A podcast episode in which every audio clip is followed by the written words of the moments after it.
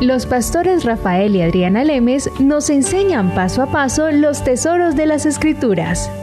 Descubriremos cuánto nos ama Dios y qué ha ganado para nuestro beneficio. Este programa es patrocinado por nuestros amigos, miembros y socios de Iglesia Palabra Pura y Blaze Ministries International. Eh, vamos a empezar con un nuevo tema. Eh, vamos a conjugar los temas de ahora en adelante en las próximas enseñanzas de la gracia y la fe. Eh, casualmente estuvimos hace poco en una iglesia donde una persona pasó que quería que oraran por un hermano de, de él que tenía cáncer. Las palabras como esta persona empezó fueron así. Vengo para que ustedes por favor me ayuden a ponerme de acuerdo porque mi hermano tiene cáncer y para que él sea sanado. Por lo tanto, eh, también quiero decirles que mi esposa se murió de cáncer, pero porque yo le oré a Dios y le dije, Señor, no la hagas sufrir más, llévatela de aquí. Y por lo tanto, eh, el Señor ya no la hizo sufrir más y se lo llevó. Entonces, si Dios quiere que se sane mi hermano, que se sane. Pero si Dios quiere llevárselo para que no sufra más, que se lo lleve. Entonces, para que se pongan de acuerdo conmigo. Cuando él dijo eso, ahí está mostrando simplemente lo que millones de cristianos creen en el mundo. No tienen ni la menor idea cuál es la voluntad de Dios. Es una mezcla de Dios la estaba haciendo sufrir, pero Dios se la llevó. Dios sánalo y si quieres llévatelo. Pero Señor, amén. En el nombre de Jesús, amén. O sea, eso queda como un sancocho ahí que nadie va a entender, un salpicón que nadie entiende porque aunque es una persona salva porque ha entendido la salvación y que cuando muera se va para el cielo, no ha entendido cuál es la buena agradable y perfecta voluntad de Dios. Sí, aquello que dijo fue completamente una se contradecía con uno y lo otro. Entonces, al final tú y yo nos miramos como, bueno, ¿quiere que Dios la lleve o que quiere que Dios la salve? Que Dios haga esto, que Dios que haga lo otro. Porque todo era contradictorio una frase con la siguiente. Y cuando, y, aunque la gente de la iglesia piense que eso, ay, pues que religioso y que, que espiritual y todo eso, no tiene sentido en lo más mínimo, ¿verdad? Porque Dios no te da una enfermedad entonces después le dices, ah, no, pero Dios sáname.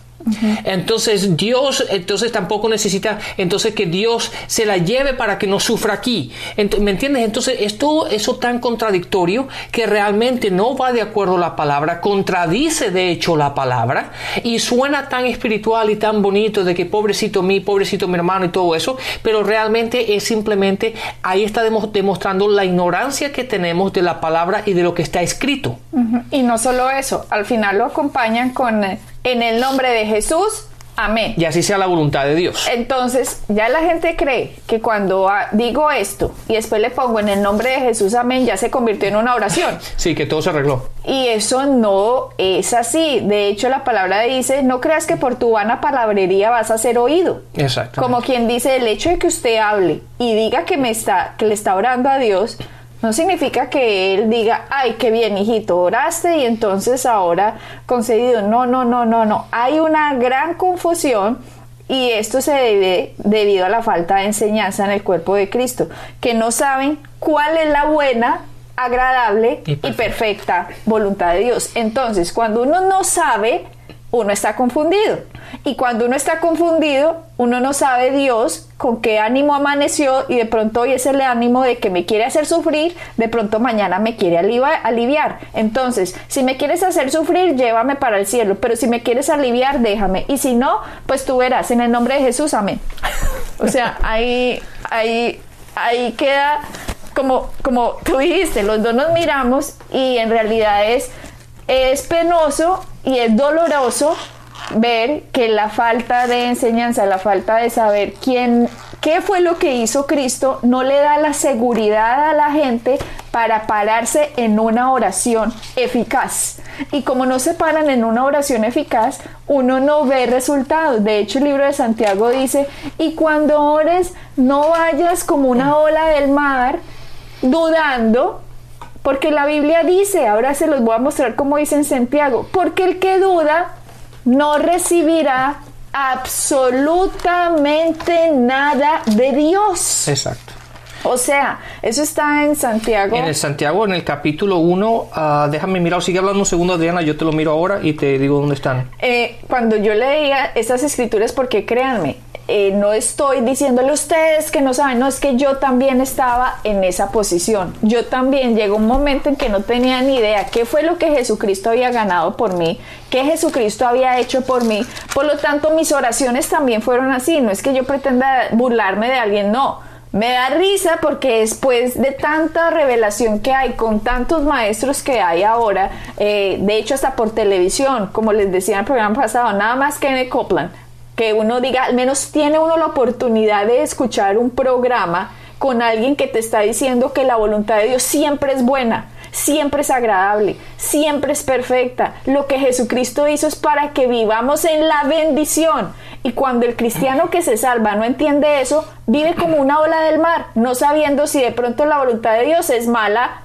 si la voluntad de Dios es imperfecta y si la voluntad de Dios es maldecirme. Porque la mayoría, ahora que digo lo de maldecirme, como han escuchado tanto en las iglesias que con eso los amenazan todos, malditos sois con maldición. Cuando la gente oye eso y no entienden que hay Antiguo Testamento y Nuevo Testamento y que somos herederos de un mejor pacto, de mejores bendiciones, todavía la gente no sabe si está bajo maldición o bendición. Por lo tanto, hay una mezcolanza en sus ideas y por lo tanto van a orar con duda. Pero Dios en el Nuevo Testamento dice, si tú no conoces lo que Cristo hizo y si tú dudas, no vas a recibir nada de mí. Exactamente, y eso está en Santiago 1.7. Ah, pero vamos, vamos a hablar de esto un segundo. Ah, en el versículo uh, en Santiago 1.6 dice, pero pida con fe, no dudando nada, porque el que duda es semejante a la ola del mar que es arrastrada por el viento y echada otra, de una parte a otra. Dice el versículo 7, no piense pues que quien tal haga, que recibirá alguna cosa del Señor. Y esa, esa parte, esa frase, nadie se la aprende, nadie la sabe, ¿verdad? Porque todo el mundo habla que si sí, que si Dios me, me manda la enfermedad, pero después que me sana, que me lleva, que me trae. Y entonces es como una ola del mar, ¿verdad? Y la palabra dice que aquella persona que pide, que no pide en fe, y tú no puedes pedir en fe, tú no puedes orar en fe cuando tú no sabes lo que dice la palabra. Por lo tanto, la gente te habla desde estos puntos.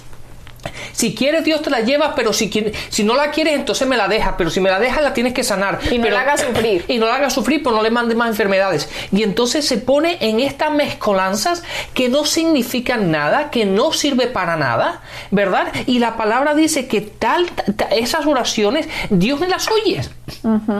Y obviamente no son oraciones de fe, porque fe implica que es algo establecido, algo seguro, algo que está escrito. Y en eso es lo que nuestra fe está basada, en aquello que Cristo ha ganado por nosotros, ha establecido en su palabra. Y a la palabra dice que aquel que ora o aquel que piensa o que pide de esa forma, dése cuenta que usted va a recibir absolutamente, ah, no dice absolutamente la palabra, dice no va a recibir alguna cosa de Dios, pero a mí me gusta, me gusta ponerlo así, que no va a recibir absolutamente nada.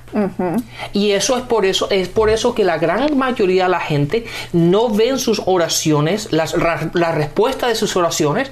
¿Por qué? Porque sus oraciones no son oídas. ¿Por qué? Porque no están basadas en la palabra. Son esas mezcolanzas de que sí, sí, que sí no, pero bueno, a lo mejor Dios, si tú puedes o podrías, si no te importa. Y, así no se mueve Dios.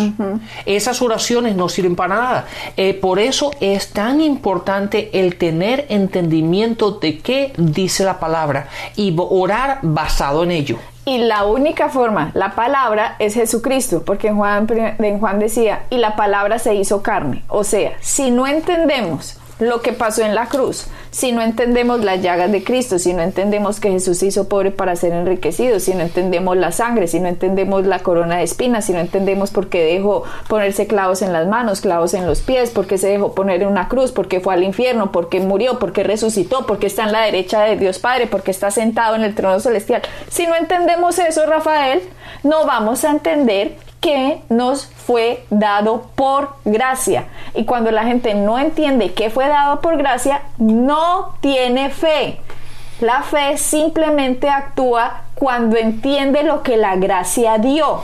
Una persona no puede decir, sí, yo tengo fe, hermanito, ¿será que Dios me va a enfermar? No entendió, no entendió, no entendió absolutamente nada, porque no entendió que la palabra dice, por sus llagas tú fuiste sanado. Si esa palabra la está leyendo y después dice, Señor, no me enfermes, no entendió, por lo tanto no hay fe, aunque al final digan el nombre de Jesús, amén. Amén, exactamente. ellos, ellos, piensan con, con, decir con el nombre de Jesús, amén, arregló toda la basura que dijo antes. Exactamente. Y hay que entender, por ejemplo, en Tito 2.11 dice, porque la gracia de Dios se ha manifestado para salvación a todos los hombres. Imagínate. Dice que la gracia de Dios se manifestó a todos, Japón, China, Indonesia, India, África, Europa, América, Australia, mejor dicho. Dice, la gracia está para todos los hombres. Ahora, ¿todos los hombres están recibiendo lo que fue dado por gracia? Absolutamente no. No. Y sabes que, Adriana, Aquí es donde nos encontramos con dos campos, ¿verdad? Porque tenemos el campo de la gracia y tenemos el campo de la fe. Ya hay gente que piensa que todo es por gracia y hay gente que piensa que todo es por fe. Pero lo, interesante de todo esto es que es ni uno ni el otro, sino es la combinación de los dos, ¿verdad? Porque todo aquello que fue dado por gracia tiene que ser recibido por medio de nuestra fe. Exacto. Entonces, el, que, el, que digamos, de acuerdo a Tito 2.11, que la gracia, de Dios, la gracia de Dios apareció a todos los hombres, eso es verdad. Así es. Pero eso también, si nos, nos, damos cuenta, no todo el mundo es salvo. ¿Por qué? Porque aunque la gracia de Dios ya lo ha dado, ¿verdad? Por la gracia, no todos lo han recibido. ¿Por qué? Porque se necesita la fe, la, fe para recibir aquello que por gracia ha sido dado. Entonces, no podemos decir, no, porque por la gracia de Dios ya todo ha sido dado y entonces, por todos lo tanto, son salvos. Exactamente, todos son salvos y, y por lo tanto no, no tenemos nosotros ninguna responsabilidad responsabilidad. Tampoco, ni tampoco podemos decir que es solamente por mi fe que yo soy salvo, porque por medio de tu fe, si tú, si tú no lo pones en conexión con la gracia, entonces te vas a las obras y entonces te, te metes en la parte de la ley, básicamente, de que es porque tu fe, por tu fe, por tu fe, por todas las cosas que tú haces, que te ganas eso. Y no es así. Es por la gracia de Dios y por nuestra fe. Es la combinación de los dos.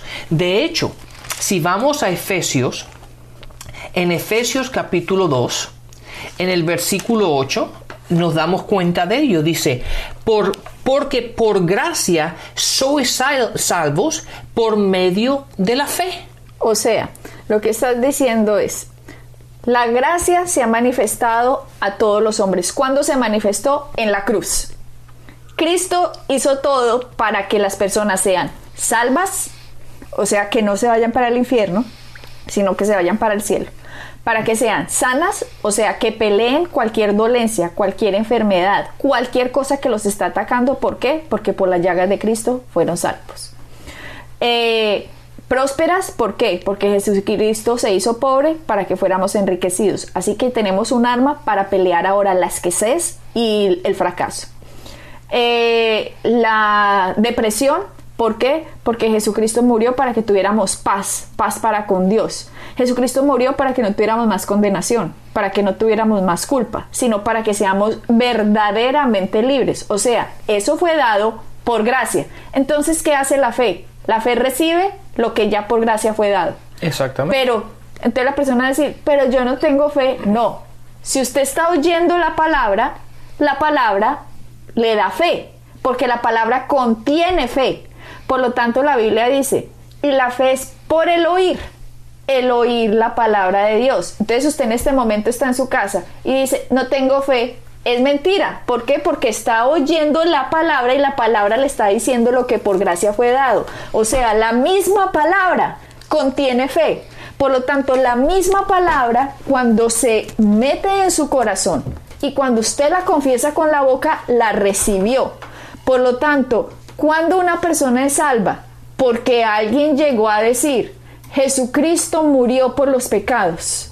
Jesucristo cargó en sí toda la culpa, la condenación, fue al infierno y resucitó para que tú lo recibas y para que tú no cargues tus pecados, para que tú no tengas condenación, para que tú no tengas culpa, no importa que sea el pecado más horrible, las cosas más horribles o las cosas más pequeñitas. Todo el mundo va para el infierno directico si no recibe a Cristo. Por lo tanto, por gracia, eso ya pasó. Entonces alguien dice, yo, yo lo quiero recibir. Cuando esa persona dice, yo lo quiero recibir, esa persona lo que hizo fue la palabra que predicada le dio la fe porque la palabra contiene la fe. Y esa persona simplemente oyó el mensaje, recibe el mensaje y con la boca confiesa. ¿Qué confiesa? Jesucristo, tú eres mi Señor, tú eres mi Salvador, te recibo, te recibo Jesús. Ahora, dos personas pueden estar escuchando el mismo mensaje. Dos personas pueden estar escuchando que Jesucristo hizo algo en la cruz para que nadie se fuera para el infierno. De hecho, Tito dice, porque la gracia se ha manifestado para salvación a todos los hombres. Entonces hay dos personas escuchando. El uno dice, sí, yo lo recibo. O sea, esa persona hizo caso, fue eficaz, hizo caso de lo que Cristo hizo y recibió por fe. Ahora, el otro no recibe. El otro dice, ah, no, no quiero no creo, no me parece. Aunque la gracia era manifestada para la segunda persona, simplemente no la recibió. Exactamente. no la recibió. En cambio el otro sí la recibió. Entonces, ¿qué quiere decir? Que la segunda persona eh, simplemente no tomó la fe que trae la palabra de Dios para recibirla, porque la fe, aunque viene por el oír y el oír por la palabra de Dios, endureció su corazón y dijo, no lo recibo. Exactamente. Ese, versículo, para aquellos que nos están escuchando, está en Romanos 10, 17. Y la, y la fe viene por el oír y oír la palabra de Dios. A mí me gusta ponerlo de esta forma porque la gente lo entienda de esta forma mejor. La fe es como un músculo, ¿verdad? Que mientras más lo ejercites, ¿verdad? Más fuerte estás en él. O sea, entre más palabra oiga. Exactamente, más fuerte estás y más, no es, y más fe tiene. ¿Por qué? Porque la has desarrollado. Es la misma manera. Todos nosotros, todos los humanos, ¿verdad? Todos los que nacimos aquí, tenemos los mismos músculos en nuestro cuerpo. La única diferencia que hay gente que va al gimnasio todos los días y los ejercita y hay otros que no.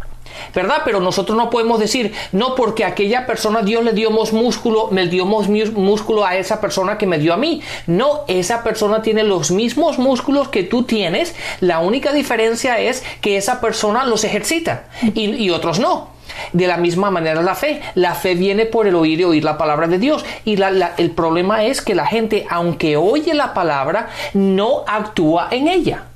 ¿Verdad? Mira, por ejemplo, el ejemplo que dice en, en Hechos 16, 30, 31, donde Pablo y Silas estaban en una cárcel, en la cárcel de Filipos, y el carcelero vino a ellos y les dijo en Hechos 16:30, señores, ¿yo qué debo hacer para ser salvo?